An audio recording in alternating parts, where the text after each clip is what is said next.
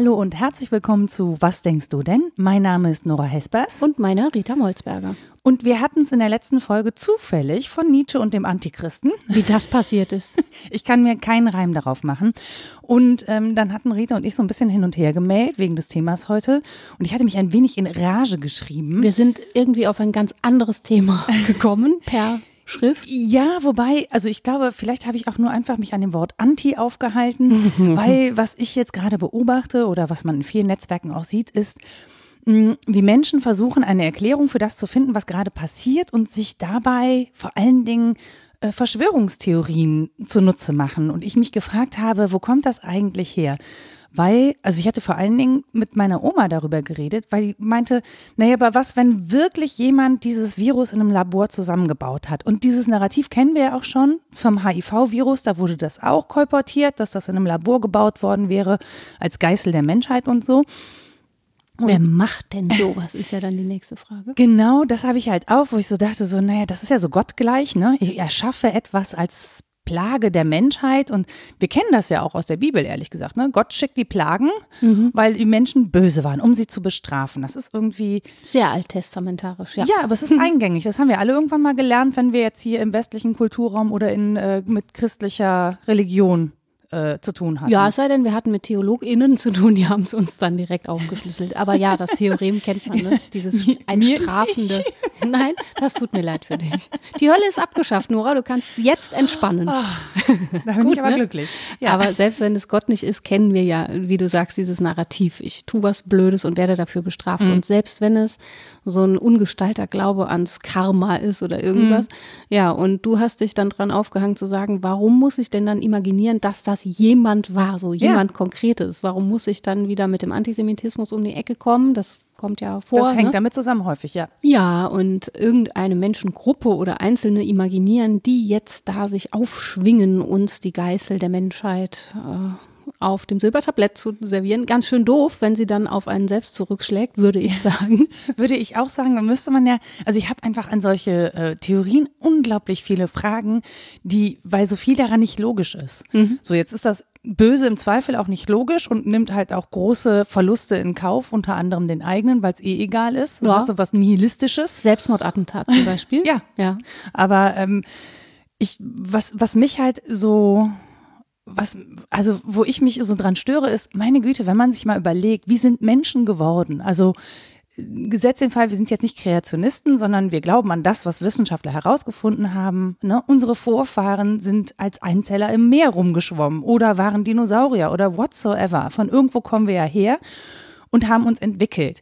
Und ich finde es überhaupt nicht absurd zu sagen, naja, warum sollen sich Viren nicht auch in irgendeiner Form entwickeln? Und die müssen halt irgendwie sich vermehren. Also die haben auch so einen Überlebensinstinkt und wenn sie den am Menschen ausleben, ist halt doof für uns, ja. Aber Ja. aus Sicht der Viren machen die nichts anderes als alle anderen Lebewesen auch, nämlich für ihren Fortbestand zu sorgen. Und dann guckt man mal, wer stärker ist. Jetzt sind Viren ja nicht Lebewesen wie die anderen, ne? Das sind ja irgendwie Gegenspieler von den Bakterien, oder? Sind die nicht irgendwie so Untote? Die Viren, die Viren sind The Walking Dead. Zombies. Genau. Ja, da müsste man sich jetzt biologisch sehr viel besser auskennen, um da Korrekt. äh, Wir, wir sichere Aussagen zu treffen. Aber ich verstehe deinen Punkt. Der ist ja, warum soll ich an diesem Punkt jetzt glauben, dass da eine höhere Macht eingreift Mhm. oder sich jemand aufgeschwungen hat, diese höhere Macht zu sein, wo wir doch eigentlich so weit der Wissenschaft trauen, dass wir da immun gegen sein sollten. Haha, immun. Haha. So, und das ist ja interessant, dass wir das gegeneinander ausspielen und sagen, das eine ist die Wissenschaft, die lehrt uns, dass die Evolution recht hat. Klammer auf, da würden andere sagen, ja, es heißt Evolutionstheorie, ne? das ist eine von mehreren, Klammer zu. Ähm, und andererseits gibt es diesen Fortbestand von Glaubensinhalten, die du jetzt als Irrglauben qualifizieren würdest, viele andere auch, und diejenigen, die dem anhängig sind, eben nicht. So. Vielen Dank, dass du mir da auch noch Gesellschaft äh, zuspielst. Ich versuche das von außen zu betrachten.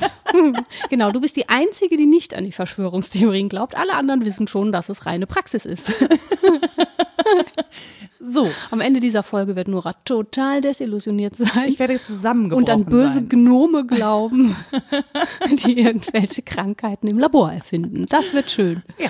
Nee, aber das ist ja das Themenfeld, um das wir eiern. Ne? Machtglaube, Kontrolle, Zufall. Warum hat man da keinen keinen Glauben an den Zufall, dass das einfach tatsächlich passieren kann oder an eine Entwicklung, die jenseits unseres Eingreifens ist, was die Evolution wäre, dass wir das eben nicht herstellen, sondern dass es sich entwickelt hat oder so.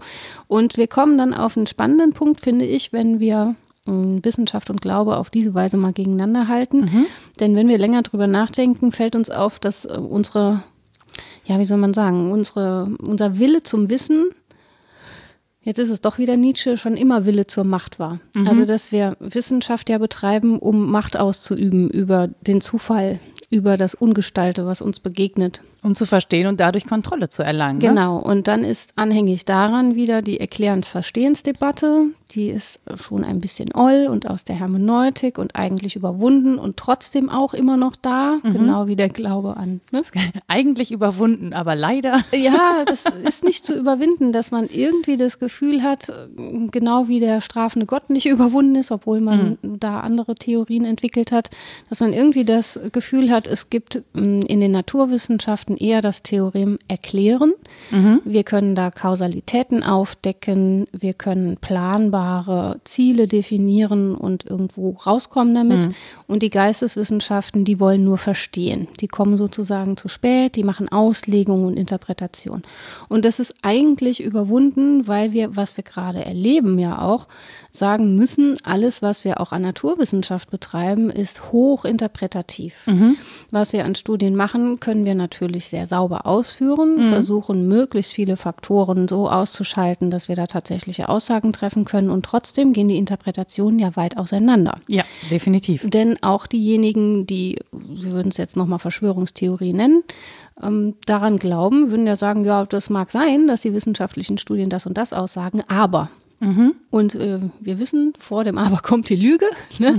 Man glaubt dann nicht so richtig dran. Und das ist eigentlich komisch, weil wir ja, wie gesagt, eigentlich mittlerweile auf Wissenschaft vertrauen und uns so dran gewöhnt haben, dass die Aussagen macht, auf die wir uns verlassen können. Vielleicht sogar eher die Naturwissenschaft als die Geisteswissenschaft. Ist, hm, also in, in großen Teilen der Bevölkerung, was falsch ist.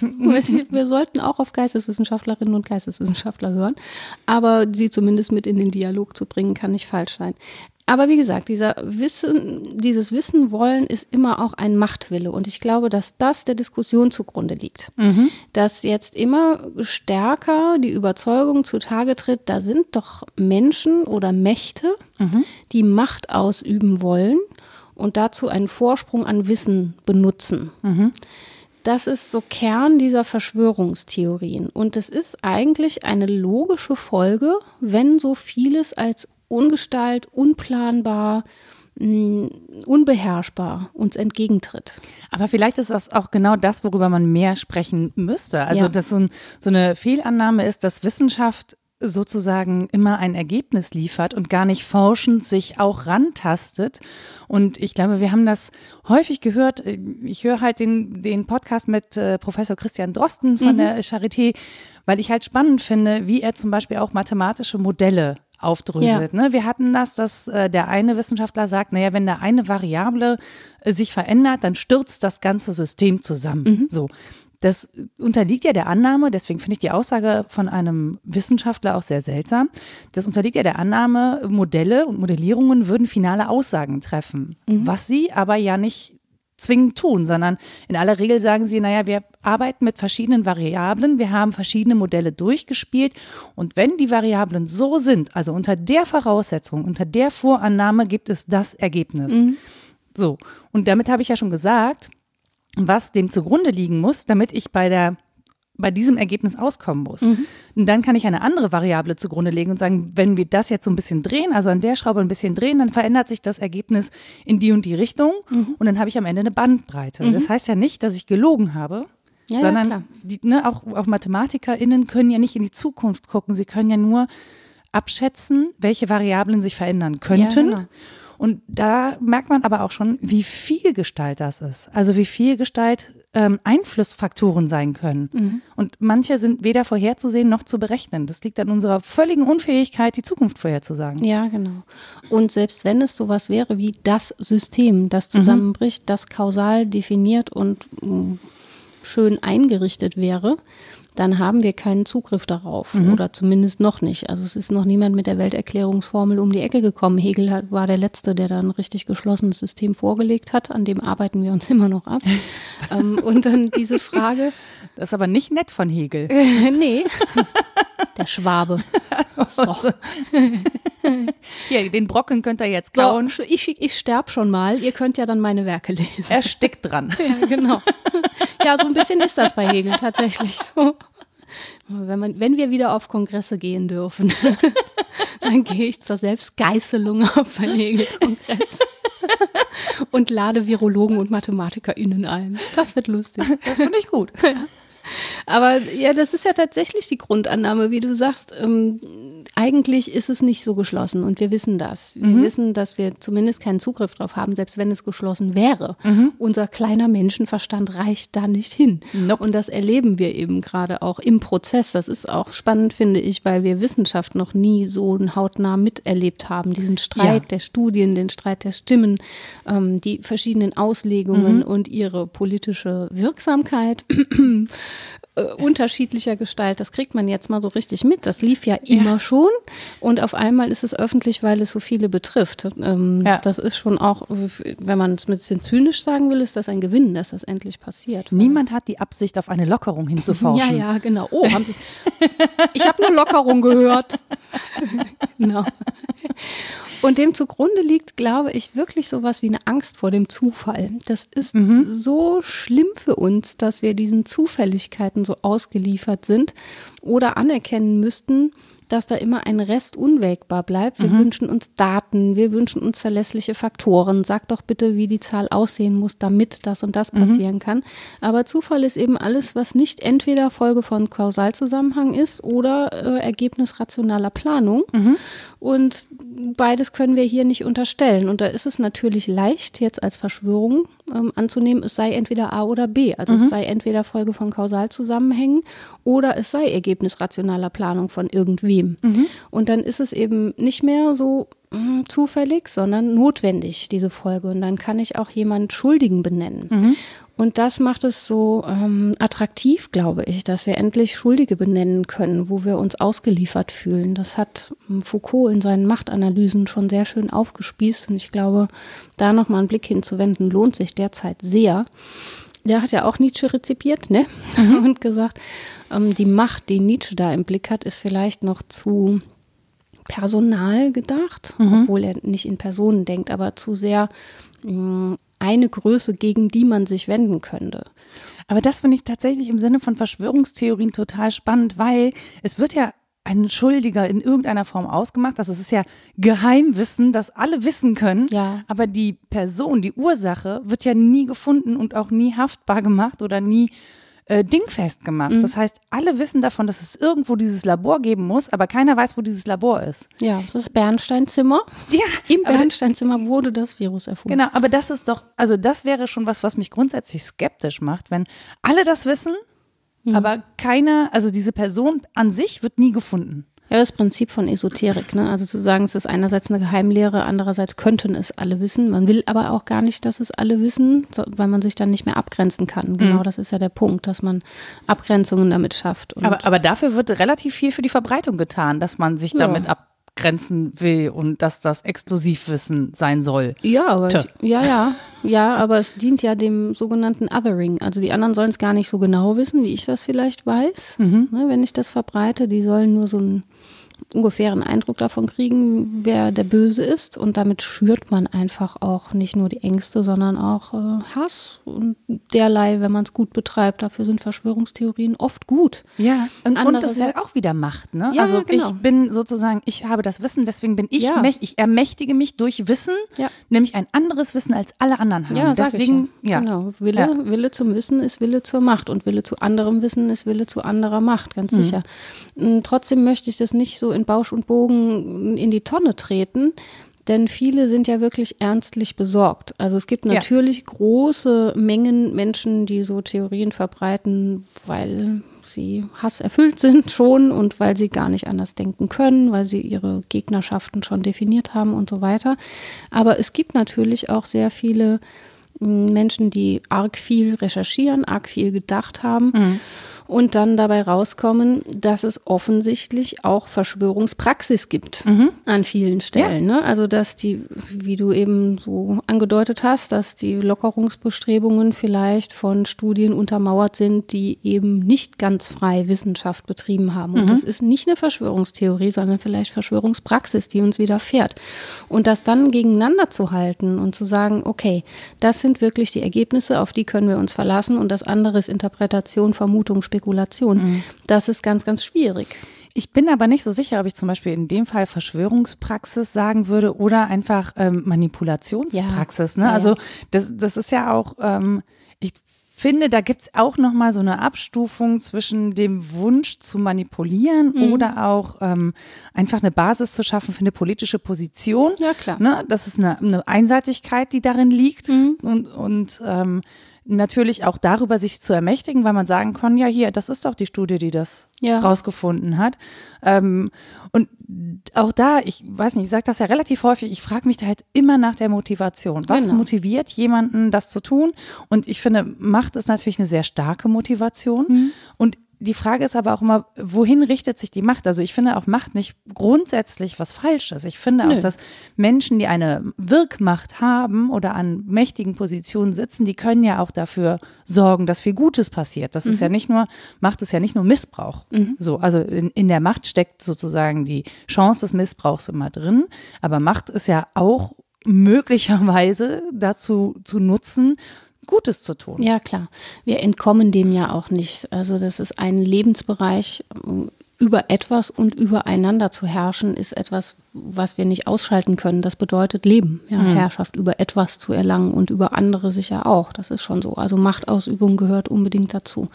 Trotzdem kann es ja gutes hermeneutisches Prinzip sein, wie du schon sagst, die Frage cui bono, wem, wem dient das, immer mal zu stellen, wenn mir ein Argument oder eine These begegnet das ist das eine, zu fragen, wem dient das denn vielleicht? Mhm. Dann muss ich schon weiterdenken, als wenn ich es einfach hinnehme. Und ein anderes Prinzip ist, zunächst anzunehmen, der andere habe Recht. Mhm. Also wirklich bis in die Details zu versuchen, nachzuverfolgen, wie die Argumentation läuft. Da merkt man dann auch, wo man stolpert mhm. und wo man auch eigene Denkhorizonte zu eng gesteckt hat mhm. und vielleicht was anderes akzeptieren muss.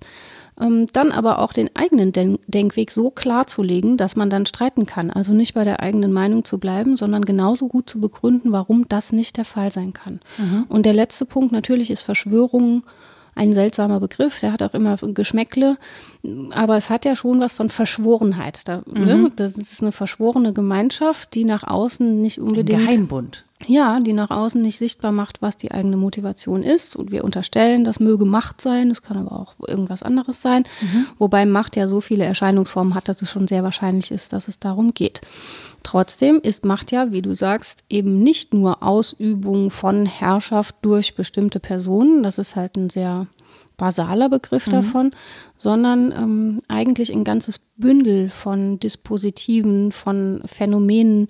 Und wir haben da den Blick lange nicht hingewendet, obwohl Foucaults Theorien so lange vorlagen. Ich zitiere mal, es ist ziemlich direkt aus Foucault, was er als Gouvernementalität bezeichnet. Mhm. Das ist Fragment geblieben, aber ich finde, das ist schon wichtig zu bedenken, weil er sagt, genau das ist dieses Bündel von Erscheinungsformen in Hinblick auf Regierung. Und mhm. Regierung mhm. ist nochmal was anderes als Souveränität oder Disziplin. Also wir haben uns an Regierung gewöhnt und zwar in Hinblick auf Institutionen, Verfahren, Analysen, Reflexionen, Berechnungen und Taktiken. Mhm. Und all diese Punkte fließen zusammen ähm, und führen zu etwas, was er ähm, Biopolitik nennt. Also eine Herrschaft, die nicht über, ja, ja, es ist, es ist hochaktuell, ja, finde ich. Aber Biopolitik klingt als Begriff jetzt gerade so, wo du denkst, grün, ist es grün? ist es grün? Ja, genau. Ist es nachhaltig, dann ist es gut. Kann man es kompostieren? Ja, kann man. ja, das hatte ich gerade so als Assoziation im Kopf. Das ist so, oh, Biopolitik. Ja, damit überwindet er diesen Gegensatz von repressiver oder produktiver Macht und sagt, mhm. das ist eigentlich immer beides. Es ist mhm. natürlich repressiv, uns wird da was verboten. Es ist aber auch immer produktiv, weil das durchzieht unsere Körper. Mhm. Das ist der Bios daran, das Leben. Also mhm. das, was wir da an Macht und Herrschaft äh, vorliegen haben, ist längst inkorporiert. Das ist nicht an irgendeinem Punkt und ich kann da eine Bombe hinschmeißen, dann ist es kaputt, sondern das ist in uns. Und ähm, da vereinen sich ganz viele Machttechniken in unserer Leiblichkeit, die nicht auf den Einzelnen zielen, sondern auf ähm, Menschen an sich. Ne? Mhm. Zum, gutes Beispiel ist Sexualität, also dass man Herrschaft darüber ausübt, wie die Dispositive rund um Frau und Mann so ausgeübt werden. Mhm. Und da ist ja jetzt auch nicht jemand, der das definiert und sagt, so, du hast das so und so zu machen, sondern das schreibt sich so in unsere Körper ein. Und ich glaube, das ist etwas, was wir jetzt auch erleben. Ein mhm. Stück Biopolitik, was sich uns schon alles eingeschrieben hat mhm. und auf einmal fragwürdig wird. Wir dachten, wir sind äh, Herrinnen und Herren dieses Lebens und auf einmal kommt da jemand und macht das Was fragil. Ja. Dabei fällt uns auf, ach so, waren wir eigentlich immer schon, aber gut, wir haben halt lange so getan, als ob nicht. Und wir äh, verhalten uns auch die ganze Zeit dazu. Mhm. Selbst wenn wir nicht drüber sprechen wollen, selbst wenn wir nur versuchen, unseren Alltag irgendwie auf die Kette zu kriegen, es ist ständig ein Verhalten zu dieser Art von Biopolitik. Mhm. Und das macht es, glaube ich, ähm, so, so, anfällig auch für Interpretationen aus verschiedenster Richtungen, weil es uns halt alle betrifft und uns alle durchzieht. Ich überlege gerade so vor mich hin, ähm, es gibt ja die Forderung danach, dass es ein Schulfach geben solle, das zum Beispiel Empathie heißt. Mhm. Aber ich überlege halt auch in dem Moment, wo wir sozusagen Demokratisierungsprozess haben. Und das ist ja alles noch sehr, sehr jung. Ne? Also ja. auch das darf man immer nicht vergessen, dass wir in einer sehr jungen Zukunft gerade leben, gedacht aus den, von mir aus aus dem 19. Jahrhundert. So lange ist das Kaiserreich noch nicht her, so lange mhm. existieren Demokratien noch nicht als stabile Gebilde in dieser Verbreitung. Und wir merken ja überall, wie fragil das auch ist. Ne? Ja. Und ähm, nicht, ich würde es gar nicht Politik nennen, aber vielleicht müssen wir wirklich auch in Schulen den Umgang mit Macht lernen und üben. Ja. Jetzt nicht als eigenes Fach, aber ähm, dass man viel mehr auch lernen muss über Gruppendynamiken, über Aushandeln, weil Macht hat ja immer auch mit, mit dem Aushandeln verschiedener Ideen untereinander zu tun. Und selbst da, wo versucht wird, ganz flache Hierarchien zu haben, ne, sei es ein Leben in der Kommune, du wirst nicht drum rumkommen, dass irgendwer in irgendeiner Sache irgendwann das Sagen hat. Und ja. wenn es nach Fähigkeiten geschaffelt ist, im besten Fall, ja, und im besten Fall, im, im idealsten Fall, hat man auch immer das Wohl aller im Blick. So, aber allein daran merkt man ja schon das Wohl aller an wem orientiert? Also am schwächsten mhm. Glied, ne? Oder am, am, an den meisten grundsätzlich. Auch also, gerade eine sehr aktuelle Diskussion. Total. Mhm. Und das finde ich halt, ich finde das gerade ähm, jetzt, wo du das erzählst und wo es also Macht nicht nur um Verschwörung geht, sondern um, um Machtausübung auch in der Gruppe, finde ich das total spannend. Wer hat welche Interessen? An wem orientieren wir uns? Und wir orientieren, nach meinem Gefühl, ne, orientieren wir uns gerade sehr stark zum Beispiel an der Wirtschaft, an sehr wenig an gesellschaftlichem Leben, was wir einfach an solchen Sachen merken, wie wer erfährt gerade als erstes Lockerung, über wen wird nachgedacht und über wen wird leider auch gar nicht nachgedacht. Mhm. So, und wie wird argumentiert? Und das, das ist auch Teil übrigens von Verschwörungstheorie oder von einer, die ich gestern gelesen habe ähm, dass zum Beispiel gesagt wird, naja, die wollen uns alle sagen, es werden so viele Menschen krank, aber in Krankenhäusern schicken sie die Menschen in Kurzarbeit. Ja. So, und dass man dann sagt, ja, also als Fakt stimmt das, mhm. aber man muss halt auch mal überlegen, wie ist denn, wie ist das Krankenhaussystem jetzt aufgebaut? Ja. Ne? Es orientiert sich ja auch nicht an Gesellschaft, sondern auch wieder am Wirtschaftssystem. Und ähm, da gibt's einfach ganz viele Fragen. Ich kann auf eine Art nachvollziehen, warum das verfängt und warum das erstmal logisch klingt, wenn mhm. man das so hinargumentiert. Ja, ne? es ist jeweils eine sehr lustige Zusammenstellung von Fakten. Ja, aber es ist ja auch, es ist ja auch tatsächlich absurd. Wir ja, befinden klar. uns in einer Pandemie und äh, Krankenhäuser schicken Menschen in Kurzarbeit, weil mhm. Intensivbetten nicht gefüllt sind. Mhm. So. Das weist, finde ich, grundsätzlich erstmal darauf hin, dass irgendwas nicht richtig läuft. Jetzt muss man herausfinden, an welcher Stelle das nicht richtig läuft. Ja, oder man kann auch interpretieren, es läuft genau richtig, weil wir das auf Halde haben, was wir später brauchen werden. Kann ja auch sein. Ne? Also auch da ist wieder großer Interpretationsspielraum. Das Ja, ist ja genau. der Punkt. Und wie du sagst, das als Schulfach einzuführen, ist schwierig, weil es natürlich alle anderen Fächer sozusagen durchzieht. Und trotzdem würde eine klassische politische Bildung, wenn sie diese postmodernen Inhalte mit im Blick hätte und nicht irgendwie das Aufzählen von verschiedenen äh, Kaiserfolgen nur beinhalten würde, was hoffentlich nicht mehr so ist. Also alle, allen Geschichtslehrerinnen und Lehrern ein großes Chapeau. Ihr habt echt ordentlich zu tun. Ja. Aber Geschichtsunterricht habe ich eben je nach Couleur noch so erlebt, dass es irgendwie so Faktensammelei war und einem gar nicht klar wurde, dass es Kulturwissenschaft ist und Interpretation. Ja, und nicht, was es mit einem selbst zu tun Und hat. genau, und dass es auch nicht aufhört nach dem Dritten Reich. Oder, nicht? oder gar dem Mauerfall. Da war man dann schon weit gekommen. Ähm, sondern dass das etwas ist, was wir ständig reproduzieren und produzieren.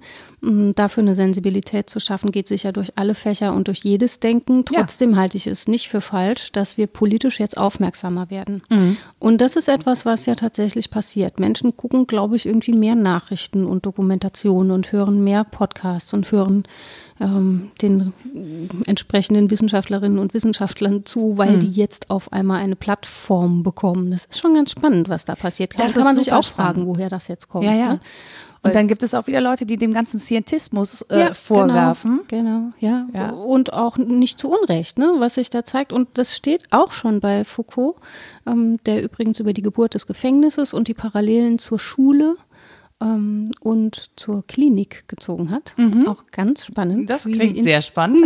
das lohnt sich zu lesen, wie das so eingerichtet ist. Und der hat schon gesagt, unsere Hauptwissensform, wenn es darum geht, Wille zum Wissen ist Wille zur Macht. Und unsere Hauptwissensform, auf die wir uns ausrichten, ist die ökonomische ähm, Politik, politische Ökonomie, egal Ja. wie rum man es sagt. Ja. So. Und das ist ja nun auch nicht vom Himmel gefallen. Ja, vor allen Dingen sind Wirtschaftswissenschaften auch nicht so hart evident in, Nee, in vielen Richtungen. Ja, so, genau. also auch da wird mit sehr vielen Variablen gespielt Ja. Und theoretischen Annahmen. Aber das spiegelt sich jetzt in den ethischen Diskussionen häufig wieder. Das durfte ich beim D-Radio ganz kurz ausführen. Es ist schön, jetzt mehr Zeit zu haben. Weil die so fragten, naja, Boris Palmer hat gesagt, der Schutz von Leben und Schäuble ja auch, ne, darf nicht über allem stehen. Wir schützen jetzt Menschen, die in einem halben Jahr sowieso tot wären. Ich Gesagt, was Ja, heißt denn sowieso dass tot? Ja, die Zusammenhänge Ja. und so weiter. Ich will nur darauf hinweisen, dass es Ist einen auch Kontext richtig so. gibt. Na klar. Ja, ja, ist auch richtig so. Ja. Nur wenn wir jetzt zynisch werden und sagen, das war ja im Kontext von Armutsforschung auch Mhm. besprochen und es ist völlig legitim zu sagen, das schädigt auch Menschen und den Berechnungen zufolge wird, was hat er gesagt, eine Million Kinder schwerst drunter leiden oder sterben, Mhm. wenn wir das jetzt so und so weiter betreiben.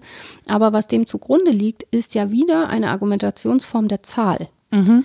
Also wieder etwas eher ökonomisch, ähm, soll man sagen, utilitaristisches. Zu sagen, das Glück der größten Zahl muss uns jetzt beschäftigen. Und demgegenüber gibt es natürlich Mitleidsethiken, idealistische Ethiken, andere Formen zu argumentieren, die sich zwar dem Dialog nicht verschließen, aber bestimmten Argumentationen verschließen und sagen, so dürfen wir nicht anfangen zu sprechen. Ich kann nicht fragen, sollen wir die fünf opfern für die 5000, die dann überleben? Weil wir in diesen quantifizierenden Argumentationen in Teufelsküche kommen, im Wortsinne. Ja, Ja. die Hölle ist abgeschafft, aber wir, waren ja beim Antichristen. ja, genau. äh, das macht es einfach schwierig, dann die Grenzen zu ziehen. Und darum ringen wir, ob wir so argumentieren sollten oder ob wir andere Formen zu argumentieren denn auch wieder zulassen können. Und ja, das ist ja auch die, also da ist ja auch die Frage der Machbarkeit. Da ist die Frage, wohin Geld fließt zum Beispiel, wer geschützt, wer unterstützt wird, ja. Was ist denn die Basis? Also ähm, wen müssen wir gerade fördern ähm, finanziell? äh, Ne? Und da zum Beispiel Künstlerinnen und Künstler Ja. fallen gerade komplett unter den Zumal, wenn die keine Büroräume Tisch. haben und Ja, auch ne? andere Solo-Selbstständige. Ja, ja. Also klar wollen wir Menschen irgendwie gegen Ausfälle schützen. Studierende, zwei Drittel aller Studierenden, habe ich, glaube ich, gelesen, ähm, müssen äh, Mhm. mit oder den Nebenjobs, das ist haben äh, Nebenjobs. totale Horror. Ja. Genau, und die können sich jetzt das Studium nicht mehr finanzieren. Ähm, dann haben wir so eine Problematik, dass äh, wenn die Schule jetzt wieder anfangen sollte, die einen Kinder sehr gut gefördert worden sind zu Han- Hause und die Ja. anderen eben, weil es nicht möglich ist, aus welchen Gründen auch immer, Mhm. eben nicht so. Und da daran offenbart sich der Klassismus, finde ich, Ja. den wir in dieser Gesellschaft einfach haben. Der ist nun mal vorhanden, der lässt sich irgendwie nicht gut wegdiskutieren. Ähm, Und jetzt gerade kommt so ganz viel, wird so zutage gefördert. Ne? Wie ja, dieses, was an den Rändern passiert. Ne? Genau, und wie dieses System funktioniert, warum wer systemrelevant ist und für welches System. Mhm. Ne? Das hatten wir ja auch kurz angerissen in der letzten Folge. Ähm, und ich finde das zum einen spannend zu beobachten, aber das kann ich auch nur deswegen, weil ich eine Position habe, gerade in der ich beobachten kann, weil ich mir Stand jetzt keine finanziellen Sorgen machen muss mhm. und keine existenziellen Sorgen. Das sieht für andere Leute ganz, ganz, ganz anders aus. Und mir ist das auch sehr bewusst, dass das so es ist. Es ist trotzdem kein Luxusproblem. Das wäre ja die Nein. Frage. Auch wenn man das im Ländervergleich jetzt mhm. sieht und fragt, ist es ein deutsches Luxusproblem, wo wir jetzt noch so viele Intensivbetten frei haben, dass wir jetzt noch so lange diskutieren um die Sachen. Mhm. Wenn da ein härterer Handlungsdruck herrschen würde, dann hätten wir das längst durchgeregelt. Also das ist eh nur ein Luxusproblem. Und das halte ich auch für die falsche Argumentation. Mhm. Denn wenn wir was haben, dann ist es ja maximal ein kleiner zeitlicher Vorsprung. Äh, oder viel Glück oder gute Vorarbeit, wie auch immer. Trotzdem gibt es ja wahnsinnig viele Baustellen, die auch seit Jahren brach liegen. Ja. Deswegen finde ich das so zynisch, jetzt mit dem Kindeswohl und der Armutsforschung um die Ecke zu kommen. Mhm. Entschuldigung, ja, das war in den letzten Jahrzehnten schon auch eine Frage. Ja, aber das, das meine ne? ich halt mit, es tritt halt jetzt zutage. Genau. Es kann aber ja nur zutage treten, wenn es schon da war. Wenn es ja. nie da gewesen wäre, ja würde es sich ja jetzt nicht verschärfen. Ja, genau. Oder was, alles Mögliche. Ne? Das geht ja von den obdachlosen Einrichtungen bis hin zu. Also mhm. ja, an den Rändern passiert gerade ganz viel und es ist gut, dass das zutage tritt, weil es eine neue Aufmerksamkeit ähm, bekommt. Ich glaube aber auch, da bin ich pessimistisch, wenn wir es irgendwie im Griff haben, ist die Aufmerksamkeit dann auch wieder weg schnell. Ja. Das ist wie mit Hebammen, die haben so lange Aufmerksamkeit, wie man ein Kind bekommt, danach vergisst man die wieder, wenn man nicht gerade ein bisschen Aber es bekommen ja immerhin ständig Menschen ja, Kinder. Also ja, ja, immerhin. es passiert nicht so selten, sag ich ja, mal. Ja, ja, trotzdem ist das so ein Phänomen, dass Klar. man das in den Blick nimmt, was einen gerade so beschäftigt. Und ähm, wenn das aber ein Effekt sein kann, dass uns auffällt, hm, uns beschäftigt eigentlich das Gleiche die ganze Zeit, nämlich mhm. wo wird dann Macht ausgeübt und in welcher Form und wie wird argumentiert. Mhm. Dafür aufmerksam zu werden, glaube ich, verändert schon den Blick auf die Sache sehr, sehr nachhaltig. Mhm. Und deswegen glaube ich, dass es kein danach geben wird in Form einer Rückkehr zum davor. Mhm. Ich glaube nicht, dass wir in derselben Weise wieder mh, hm, vergessen, wie vorher. Oder dass wir Themen an den Rand schieben. Zumindest viele nicht. Wenn wir einmal so aufgeraut sind für diese Fragen, dann dringen die anders in uns ein. Und das ist meine stille Hoffnung dabei, dass wir irgendwie ein bisschen politischer werden, so doof das klingt. Ja, wobei, also findest du, wir waren davor so unpolitisch oder habe ich da jetzt einfach Viele so einen verklärten schon. Blick drauf? Also Studierende haben mir häufig und in großer Zahl gesagt, dass es sie einfach nicht interessiert. Okay.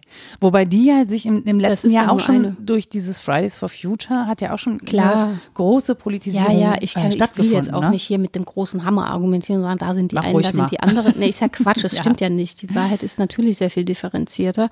Aber ähm, es gab schon große Bevölkerungsgruppen, die gerade weil alles so beschleunigt war und weil der ökonomische Druck so hoch war, mhm. häufig auch nicht dazu kamen oder ihre eigenen Möglichkeiten da nicht gesucht haben, mhm. glaube ich, weil man versuchte, das Beste draus zu machen, aber das System nicht in Frage gestellt hat. Und jetzt wird es von anderer Seite in Frage gestellt. Ja, das, also das passiert ja ganz definitiv. Ne? Das merken wir ja auch an äh, an Pflegepersonal in Krankenhäusern. Und das finde ich auch sehr spannend. Die melden sich zumindest in meiner Wahrnehmung, das liegt aber auch einfach daran, wie ich meine Timeline kuratiert habe in Twitter, ähm, die melden sich gerade zu Wort und sagen, Leute, wir würden euch darum bitten, einfach euch weiter an diese Hygiene- und Abstandsregeln mhm. zu halten und diese Mund-Nase-Bedeckungen zu tragen, ähm, weil es ist schon so, dass wir gerade unter erhöhter Anspannung arbeiten. Ja. Es gibt ein Krankenhaus in irgendwo, ich glaube, ich habe das über ein NDR gelesen,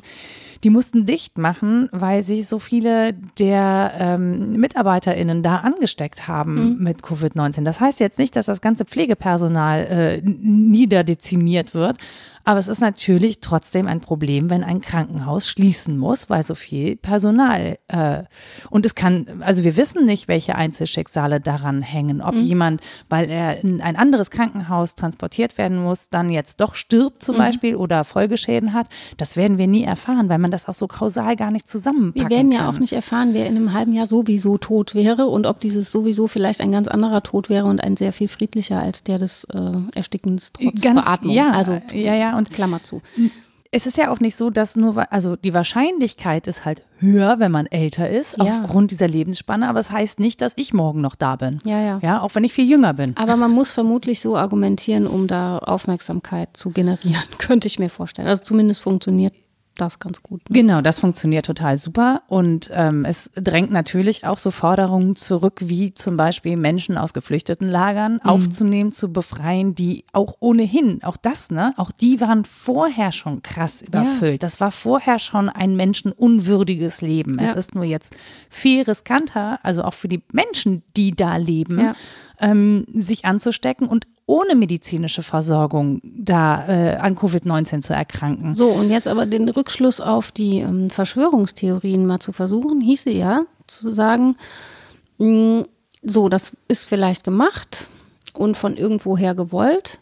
Oder auch, das ist ja auch eine der Theorien, so schlimm ist das alles gar nicht. Ja. Es ist halt jetzt so eine Form von Grippewelle und wir stellen uns an, obwohl all dieses Leid vorher schon da war. Und es ist zynisch, das jetzt auf einmal so hochzukochen als Thema, denn die Übersterblichkeit ist gar nicht so riesig und wir könnten das einfach mal laufen lassen. Auch dies ist ja eine Weise zu argumentieren. Und mein Punkt wäre, Lass uns das doch mal einklammern, obwohl ich eben gesagt habe, hermeneutisches Prinzip. Ich versuche das zu verstehen, argumentativ nachzuvollziehen und auch anerkennend nachzuvollziehen, wo wichtige Punkte sind, die ich bisher nicht bedacht habe. Aber ein Stück weit ist es ja auch egal. Es ist egal, ob diese Verschwörungstheorie recht hat oder nicht. Es ist gerade eine Problemlage da, die ganz offensichtlich nicht nur von den Medien gemacht ist oder von der Politik. Es gibt ja eine Problemlage. Die ist so. Wie man die bewertet, ist natürlich eine andere Sache. Ob man sagt, das ist ein Riesendrama oder ob man sagt, ja Gott, der Erde tut das jetzt nicht schlecht, wenn Menschen aussterben. Ähm, da würde ich mir zum Beispiel mal ehrlichere Aussagen wünschen. Auch wenn Menschen ähm, so im Alltag argumentieren und ich sage, also du möchtest eigentlich sagen, dir ist egal, wenn die Alten sterben. Oder das ist ja so schlecht nicht, unsere Gesellschaft ist eh zu alt. Nee, da, so will ich das ja nicht sagen. Ja, doch. da wäre ja schon viel getan, wenn man Da wird mir immer Verflachung der. Argumentation vorgeworfen. Ist ja auch so. Aber das ist ja auch eine Weise, die Argumentation durchzudenken und ihren terminalen Punkt mal zu definieren. Zu Genau. sagen, worauf läuft die Argumentation denn hinaus? Und das Ja. ist natürlich eine Weise, es einfach zu sagen, wo man vielleicht differenzierter gedacht Naja, hat. es ist, aber äh, es ist ist einfach schon eine, wichtig. Ja, es ist einfach eine Form, eine Argumentation pointiert ins Ziel zu bringen und zu Ja. sagen, was ist denn die Konsequenz dessen? Ich Ja, genau. vereinfache nicht, um dich zu ärgern, sondern ich sage, worauf dein Gedanke hinausläuft, was die, die, das Ziel dieses Gedanken ist. Und dann, wenn ich das ins Ziel bringe, ist der Subtext einfach, ähm, mir ist egal, wenn die sterben. Ja. Zum Beispiel, weil ich mich damit nicht beschäftigen möchte. Das Ja. kann ja auch sein. ja, genau. Und ähm, ich finde es halt wirklich sehr, sehr krass, wie viele Leute sich dann aber auch verweigern, weil sie das nicht gesagt haben wollen und das nicht gemeint haben wollen. Und ich kann das total gut verstehen. Ich kann auch verstehen, dass wenn man sich dem wirklich widmet, ne, dann da hängen Weltbilder dran. Da hängen teilweise äh, Lebensentscheidungen dran, ne? Oder auch Haltungen dran. Das ist auch nicht so einfach zu sagen, ja, im Prinzip habe ich das jetzt gerade gesagt, aber ich finde das gar nicht so gut und deswegen denke ich jetzt nochmal neu drüber nach. Äh, würde, würde ich nicht schaffen. Ist immer Also, schwer davon zurückzutreten. Genau. Das schafft man dann vielleicht im nächsten Gespräch, sich anders zu äußern oder so. Ja. Oder man, Oder man in- erfährt weiterhin Ablehnung oder so. jeglicher Diskussion. Ja, es gibt eine große Bandbreite. Und auch die gab es ja vorher schon, was Ja. Werthaltungen anging und die eigenen Überzeugungen, dass es immer schwer ist, davon zurückzutreten. Und am schwierigsten sicher einfach differenzierte Argumentenlagen auseinanderzuhalten zu, und auszuhalten. Mhm. Ich finde es wirklich schwierig, da auch mal nicht zu einem Ergebnis zu kommen und nicht zu sagen, in zwei Wochen ist das und das möglich, weil, sondern zu sagen, das muss man offen halten. Das ist schwierig. Da habe ich auch Respekt vor, wenn man das politisch versucht, redlich umzusetzen, keine Frage. Trotzdem darf das ja nicht heißen, dass wir uns unserer Werthaltungsurteile enthalten und sagen, ich sage da nichts zu. Ich kenne nur zwölf Studien, aber ich habe da im Prinzip keine Meinung zu, wie es richtig wäre. Das passiert auch kaum. Menschen haben Überzeugungen, wie es richtig wäre und die gehen von bis, ne? Von lass doch alles auf bis hin zu, wir müssen weiter alles ähm, völlig geschlossen halten. Und ähm, das tatsächlich definiert auszusprechen, vor sich selbst meinetwegen, aber dann Mhm. auch vor anderen, das kann eine Weise sein, den äh, auch politischen, aber auch den ethischen Streit mal auszutragen. Mhm. Und das fände ich so schlecht nicht, wenn das passiert. Ich finde das auch gut, weil es ist ja so, natürlich kann ich das pointiert argumentieren und ich finde auch für, für alle Positionen Argumente so. Das heißt aber noch lange nicht, wenn ich Argumente finde, dass ich auch eine Lösung finde. Das ist ja das, was viele Menschen immer glauben. Wenn man Argumente hat, hat man auch die Lösung oder die Wahrheit oder so. Ja. Und so ist es halt leider nicht. Also Ja. das, das, für mich ist so, dass ich immer sage, naja, eine Argumentation oder eine Diskussion ist ja kein Fußballspiel. Das geht halt nicht eins zu null aus und dann wissen wir, wo es hingeht oder zehn zu drei und dann nehmen wir die besseren Argumente, die zehn, weil die drei anderen äh, irgendwie dann nicht mehr zählen oder so, weil verloren ist verloren. So ist es, also für mich persönlich ist es so nicht, sondern es ist ein Austausch von Argumenten. Es kann sein, dass unter den drei Gegenargumenten eins so triftig ist, dass ich sage, okay, da, kann ich das in Kauf nehmen? Ja. Muss ich das in Kauf nehmen? Ist das eine Lösung? Also können wir trotzdem mit den zehn Pro-Argumenten in die Richtung laufen oder müssen wir das eine Kontra-Argument so schwer wichten, ähm, so schwer gewichten, dass, äh, dass wir einfach jetzt nochmal hier stehen bleiben müssen und uns darüber auch nochmal austauschen müssen. Der so. Wert von Leben zum Beispiel. Ne? Das Genau. ist ja genau dieses, was ich meinte, dass wir einerseits quantitativ, andererseits qualitativ argumentieren. Und natürlich kann ich das im Spiel als ob so tun. Das Mhm. tun debattiert Teams ja. Ne? Dann zu sagen, wer hat jetzt gewonnen, mit welcher Argumentation. Gleichwohl wissen wir, dass es immer differenzierter ist. Und tatsächlich passiert ja auch beides. Also es wird ja darum gerungen, welches Argument hat jetzt das größte Gewicht Mhm. und warum. Und warum hat es das vielleicht in zwei Wochen auch nicht mehr? Das ist auch so komisch, dass es so schnell geht, Ja. ne? dass auf einmal jetzt das wichtig ist und in zwei Wochen ist ganz was anderes Ja. wichtig. Das sind wir nicht gewöhnt. Mhm. Das ist für Menschen auch schwierig, sich immer nur so kurz äh, festlegen zu können. Mhm. Und ich glaube, was auch nicht gut auseinandergehalten wird im Diskurs oder zumindest nicht so benannt wird, ist genau diese Unterscheidung zwischen ethischen Modellen und Wahrheitsmodellen. Die gehen ja auch ineinander. Das ist ja das Spannende bei den Verschwörungstheorien, dass sie immer aus dem, was sie für wahr annehmen, zum einen nicht klarlegen, was Wahrheit für sie bedeutet, aber auch eine ethische Schlussfolgerung ziehen. Und jetzt sollte man das und das tun. Das eine ist gut und das andere ist böse. 5G-Masten anzünden. Ja. Ja, kann man machen. Ne? Ja, passiert ja. Hat die Feuerwehr auch wieder zu tun. Ja. Ist, ja, ja, ja. Es ist schwierig. Ähm, Deswegen, ja, ja, weißt du, das, das Ding ist, es werden ja Handlungskonsequenzen abgeleitet. ich genau. sag nur Desinfektionsmittel trinken. Ja, und das ist eben das ähm, Schwierige, dass man daraus immer direkt ein, eine Bewertung macht. Und trotzdem ist es ja so. Da komme ich zurück auf die Erklärens-Verstehens-Debatte. Natürlich ist es überwunden zu sagen, wir wollen entweder erklären oder verstehen. Trotzdem ist es nicht ganz überwunden, ähm, wenn wir es zusammenfassen unter dem Theorem des, des Auslegens und des Bewertens. Weil was wir erklären und verstehen wollen, werden wir immer auch bewerten und auslegen. Und das hat schon unterschiedliche Hinsichten, glaube ich, was wir da auslegen und bewerten. Und sich dem zu enthalten, das ist die größte Aufgabe überhaupt. Also einerseits redlich zu bleiben und zu sagen, ich gucke mir das jetzt an versucht das nachzuvollziehen und drüber nachzudenken. Es gibt diese schöne Formulierung aus der Bibel, die, was sie bewahrte, ist in ihrem Herzen und dachte drüber nach. Also eine Weile auch dem zu geben, ist schwierig. Und dann sich nicht komplett zu enthalten, weil das ist auch so ein Signum der Postmoderne, dieses Anything Goes. Das ist zu sagen, okay, jetzt du kannst das so sehen, das ist mir egal, ich sehe das ganz anders. Das passiert ja jetzt auch und das funktioniert in unserer Situation jetzt eben nicht mehr. Es funktioniert nicht, wenn Menschengruppen sagen, ja, du siehst das vielleicht so mit, mit der Schutzmaske, ich aber nicht. Und dann machen wir halt beide so, wie es passt. Dann funktioniert es nicht. Ja. Und es ging eine lange Zeit irgendwie gut, sowohl in den Wahrheitsmodellen als auch in den ethischen Modellen zu sagen, wir treffen da keine Entscheidung. Manche auch für sich nicht. Manche bleiben so im Flow und machen mal so und mal so und legen sich gar nicht fest. Andere legen sich mal für eine Zeit lang fest, dann aber auch wieder anders. Heute bin ich Cowboy und morgen Priester. Ähm, aber das erodiert zunehmend. Und das führt meiner Meinung nach auch zu einer Vielgestalt von Neudefinitionen und auch zu dieser Art Verschwörungstheorie, weil es neue Festlegungen sind, weil Menschen sich festhalten wollen und sagen wollen, so, das, das ist mir alles zu viel. Ich will da jetzt eine Schneise reinschlagen, ich will verstehen. und ich will erklären und ich will bewerten, weil ich anders nicht gut durchs Leben komme. Und ähm, das ist jetzt so die Schneise, die ich geschlagen habe und da kann ich nicht noch jeden anderen Pfad nehmen. Ich habe keine Zeit für Umwege. Interessant finde ich daran auch zum Beispiel die Frage nach Führung und zwar nach einheitlicher Führung, nach Ansagen. Ne? Mhm. Und da war es zum Beispiel ja auch viel leichter zu wissen, okay, es gibt eine Kontaktsperre und wir bleiben jetzt alle zu Hause. Wir haben ein Ziel, ein gemeinsames, das heißt die Kurve, also ne, den, den äh, exponentiellen Anstieg zu verflachen. Mhm. Das ist unser gemeinsames Ziel. Da arbeiten wir jetzt alle zusammen. Und wenn wir bei der und der Zahl sind, dann. Genau. Und jetzt gibt es Lockerungen, aber nicht unisono in allen Bundesländern gleich, sondern jetzt kocht jetzt, also ne, wir haben eine Bundeskanzlerin, die gibt eine Richtung vor, aber am Ende kocht jedes Bundesland sein eigenes Süppchen. Das mhm. ist halt Föderalismus, für den haben wir uns irgendwann mal entschieden. Mhm.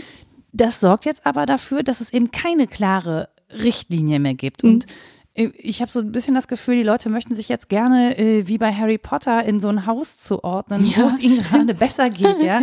Sind die jetzt irgendwie Haus Laschet oder Haus Söder oder was ja. weiß ich, wer da gerade noch so mitmengt? Da könnte man auch schön die Gesichtsmasken einfach mit dem richtigen. genau. Aber ich so, ne? Und hm? jetzt, jetzt bist du aber irgendwie eher so äh, Hardliner Richtung Söder, der aber trotzdem Bundesligaspiele spielt. Ist mir nicht ganz eingängig, aber gut nicht mein Thema. Mhm. Ähm, aber jetzt wohnst du in NRW. Was ja, ja. Also, ne? ja, auswandern geht ja nun nicht. Ne? so, und das ist ja, ähm, du, das heißt, du bist in so einer Unsicherheit und alle um dich rum, ja, sagen so, ja, pff, ja, die, die, haben gesagt Lockerung, jetzt ist auch nicht mehr so schlimm, es ist vorbei und benehmen sich halt wieder ganz anders und du bist aber äh, eher in der Fraktion, dass man noch aufpassen muss. Und ich, das sorgt ja auch für Stress. Und natürlich versuchst du diesem Stress irgendwie zu begegnen, indem du Argumente findest mhm. und dir Wissen suchst, um dann Macht auszuüben, zumindest über dein näheres Umfeld. Ja, klar. Das ist schon weil das Fiese ist ja auch, dass es politisch argumentiert wurde mit unserer Vernunft. Die Leute waren vernünftig genug.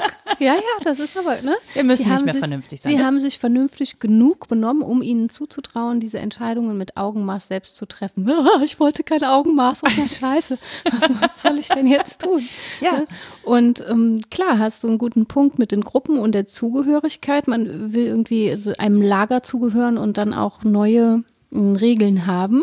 Wenn man es aber klein-klein denkt, dann ist ja auch innerhalb dieser Gruppen wieder so viel Diversität, mhm. dass wir letztlich schon wieder drauf rauskommen, dass diese Individualzuschreibungen von richtig und falsch, von wahr und falsch etwas sind, was uns überfordert. Dabei ist das die ganze Zeit schon passiert. Mhm. Gerade mit dem postmodernen Erbe ist das passiert. Gerade wenn wir sagen, Macht ist inzwischen so verteilt und ungestaltet, dass sie biopolitisch uns durchdringt, dann mhm. ist das immer etwas, was Subjekte konstituiert, dass sie sich in bestimmter Weise hervorbringen und in anderer nicht. Natürlich mit den ähm, Einwirkungen von außen, das wähle ich nicht frei.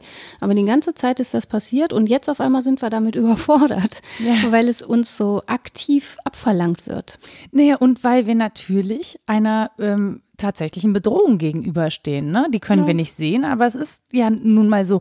Selbst, und das finde ich halt auch mal krass, wie, wie viel mit Sterblichkeit argumentiert mhm. wird und wie wenig mit grundsätzlichem Leid. Ne? Also mhm. das, das Leid trifft viel mehr Leute als das Sterben an sich. Ja. So, und auch da ist es schon wieder zynisch, irgendwie so eine Gewichtung zu machen.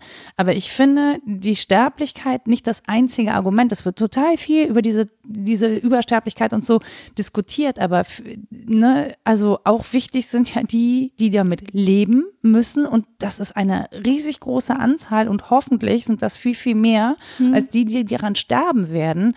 Ähm, und über dieses Leid zu diskutieren ohne jetzt die ganze Zeit zu sagen, naja, aber da sterben ja nicht so viele dran. Ja, aber es müssen halt sehr viele Menschen an dieser Krankheit auch leiden. Wir wissen immer noch nicht, welche äh, Spätfolgen das Ganze haben mhm. wird. Ne? Und es kann ja auch sein, dass es einfach ein sehr langes Leid ist, weil die Spätfolgen so groß sind. Es gibt erste Hinweise darauf, dass, äh, dass es da eben welche gibt und dass die Lunge nachhaltig geschädigt ist und sich regenerieren muss und, und, mhm. und.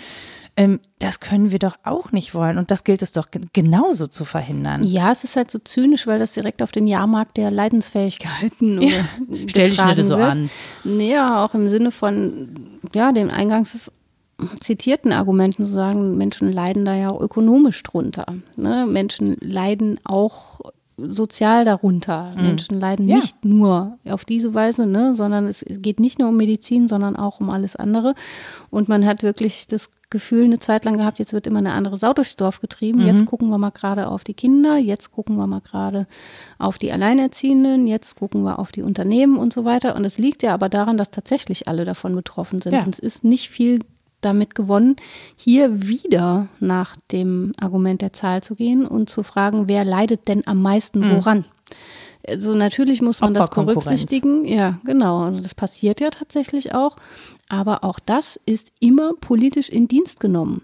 Macht ist nicht nur repressiv, sie ist produktiv. Und das können wir daraus lernen. Sie bringt immer was Neues hervor. Sie bringt neue Argumentationen und neue Verwerfungen hervor, neue Gruppenzugehörigkeiten auch.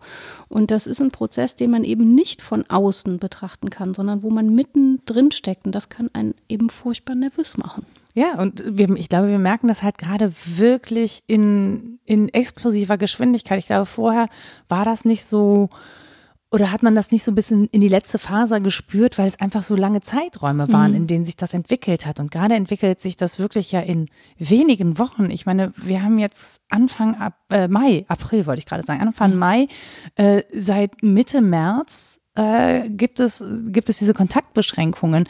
Das ist ja ein jetzt ein lächerlich kurzer Zeitraum, Ja, und theoretisch, andere- der ja. sich aber unglaublich lang anfühlt. Genau, genau. Denn das eigentliche Theorem, über das jetzt philosophisch dann diskutiert wird, ist auch Entschleunigung einerseits. Ja, ne? nix, Und nix B- Entschleunigung. Beschleunigung andererseits. Das ist so, da prallen die Paradoxe so hübsch aufeinander, Aber hallo. dass wir jetzt Dinge unter das Brennglas kriegen, die wir vorher nicht gesehen haben, Mhm. die vorher aber da waren.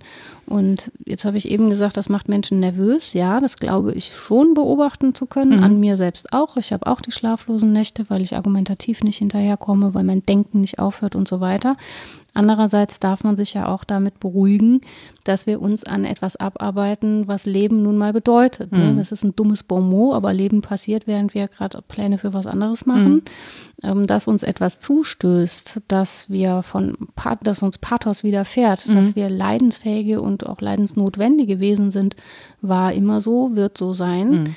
Ähm, und damit werden wir einen Umgang finden müssen. Leben bedeutet genau das, einen Umgang damit zu finden und einen aktiven möglichst, also sich dem nicht einfach nur zu ergeben, sondern es in irgendeiner Form zu gestalten. Und das tun wir eben gerade. Und wir müssen darum ringen, andere von unserer Weise, wie wir das tun, zu überzeugen, vielleicht mehr als vorher. Ja, auch dass das Leiden so in den Mittelpunkt rückt, glaube ich, ist uns neu. Bis jetzt ging es, also wenn man sozusagen die ja, Postulat hinterher rennt, naja, wir können alle glücklich sein und niemand muss, niemand und stark muss leiden. Und unverwundbar. Genau.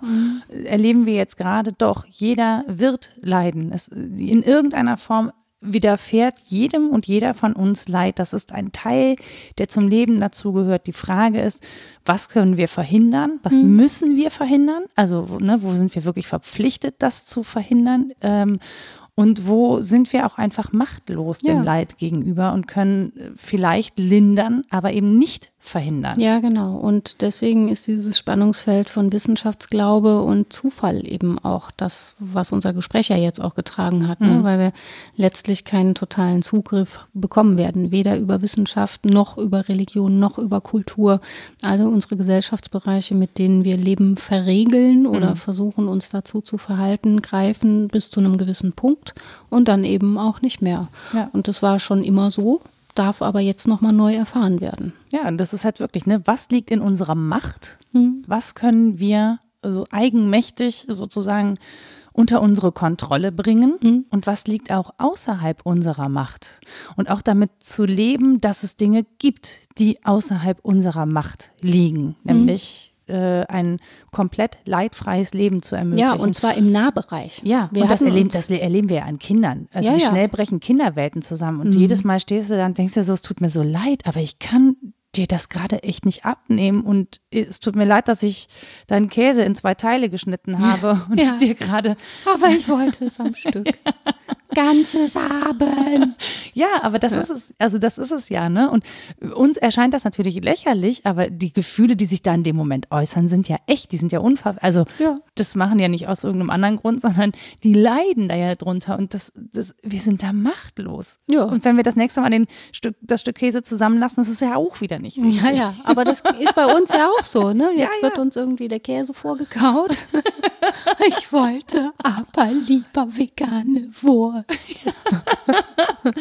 Ja, ja, da ist man ausgeliefert. Kann man froh sein, dass man was zu essen hat, ne? um in dieser Metapher zu bleiben. Ja. Lustig ist ja, dass auch die drunter leiden werden, die gerade gar nicht leiden. Mit denen spreche ich auch. Es gibt auch Menschen, die das gerade ganz lustvoll erleben, diese Phase, wenn sie sich abgrenzen und sehr ängstlich sozusagen sind diesem Virus gegenüber, bleiben die zu Hause und machen zu Hause das, worauf sie Bock haben, solange sie noch genügend Kohle dafür haben. Gibt's- Und für die wird aber das ja auch vorbeigehen. Ja. Die werden dann drunter leiden, wenn auf einmal wieder das normale Erwerbsleben losgeht. Wenn man wieder Menschen sehen muss. Ja, wer will das schon? Niemand. Jetzt sieht man ja zum Glück nur einen Teil des Gesichts, was wiederum Kacke für Gehörlose ist und für alle, die Empathie über das Gesicht lesen. Edgy Kalechi kann ich dann nur sagen. Aber dafür gibt es ja diese schicken Visiere auch. ja? Ja, es gibt so, Ach ja, stimmt, so, so diese Schilde. Plexiglas-Schilde. Ja, ja, ja, so richtig, Die, das ja. ist ja, also ich finde das in dem Sinne ganz gut. Allerdings ist der unten offen und das heißt, wenn Ja. das ein Größenunterschied ist, dann tropft es Ja, halt wenn es, einfach auf wenn es nicht so viel Plastik wäre, denke ich ja schon länger über diese Bälle nach, in denen man sich befinden kann. Kennst Ja, du die von der ja, Kirmes? ja, ja. Wenn es davon sehr viele Millionen gäbe. Bubble Balls. Ja, genau. Oh, die müsste man aber fies Und dann würde man diese Corona-Sachen da drauf malen, diese kleinen Krönchen und könnten dann noch dazu einen Witz draus machen. Ich weiß nicht, ob wir schon bereit sind für diese Art von Witzen. Nein. Aber ich wickle mich trotzdem demnächst in Luftpolsterfolie, einfach um es mal auszuprobieren. Das hat, hat das eigentlich noch niemand gemacht. Doch, garantiert. Irgendwer hat es in diesem schon Internet noch nicht untergekommen, Nein? dass es ein Meme gibt, wo jemand in Luftpolsterfolie eingewickelt. Ich möchte, ich fordere Ah. das sofort.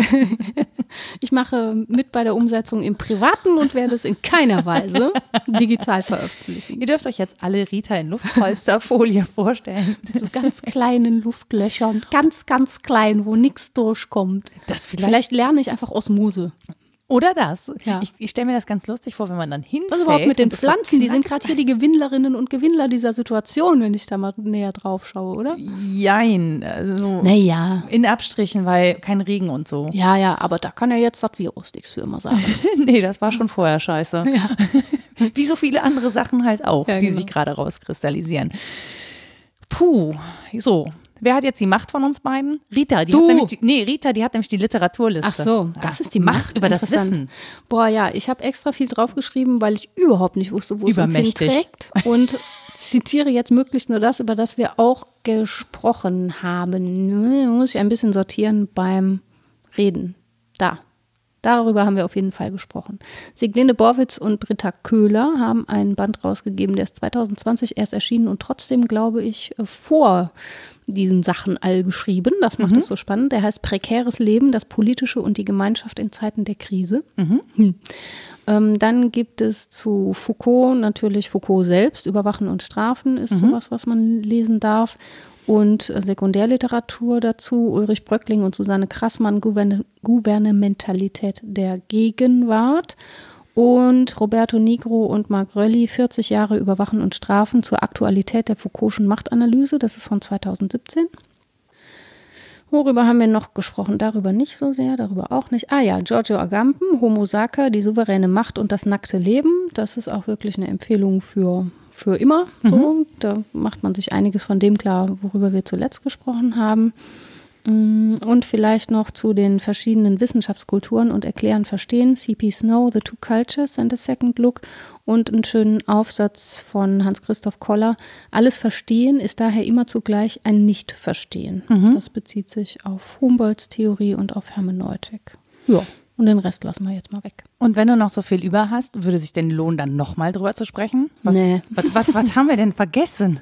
Nee, überhaupt nichts vergessen, aber man kann natürlich, äh, hier habe ich zum Beispiel noch eine Empfehlung zu philosophischer Handlungstheorie, wo es um Absichtlichkeit, Kausalität, Determinismus, Indeterminismus und so weiter geht. Das hatten wir aber auch schon mhm. mal, Willensfreiheit und so weiter.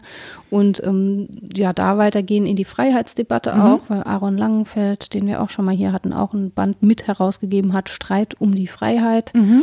Mm, auch mit eher theologischem Einschlag. Also solche Dinge kann man natürlich auch besprechen und die gehören dazu aber die kann man ja auch so nebenbei mal empfehlen. Ihr habt ja jetzt alle Zeit. Haha. Hm? Nicht. Wer ist diese alle?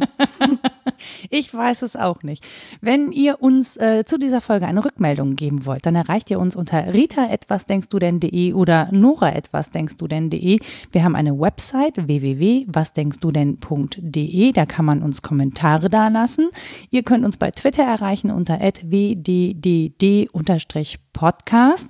Wir haben eine Facebook-Seite und ihr findet uns auch bei Steady. Da kann man uns einen Euro spenden äh, pro Monat um die, das Zuhause für diesen Podcast äh, sozusagen ein bisschen zu unterstützen, weil natürlich äh, diese Folgen hochgeladen werden und es einen Webspace gibt, der finanziell getragen werden muss. Aber ihr dürft das, ihr müsst das nicht. Ähm, wir haben uns auf Nachfrage irgendwann dazu durchgerungen hm. und finden das auch toll und möchten uns an dieser Stelle auch nochmal, weil wir das auch schon lange nicht mehr gemacht haben, bei allen Unterstützerinnen und Unterstützern bedanken, ähm, weil es ist tatsächlich so, dass wir das Podcast zu Hause so finanziert bekommen und das ist sehr schön. Ja, vielen Dank. Genau. Und ansonsten wünsche ich euch eine gute Zeit und macht das Beste draus. Aha. Bis dann. Tschüss. Tschüss.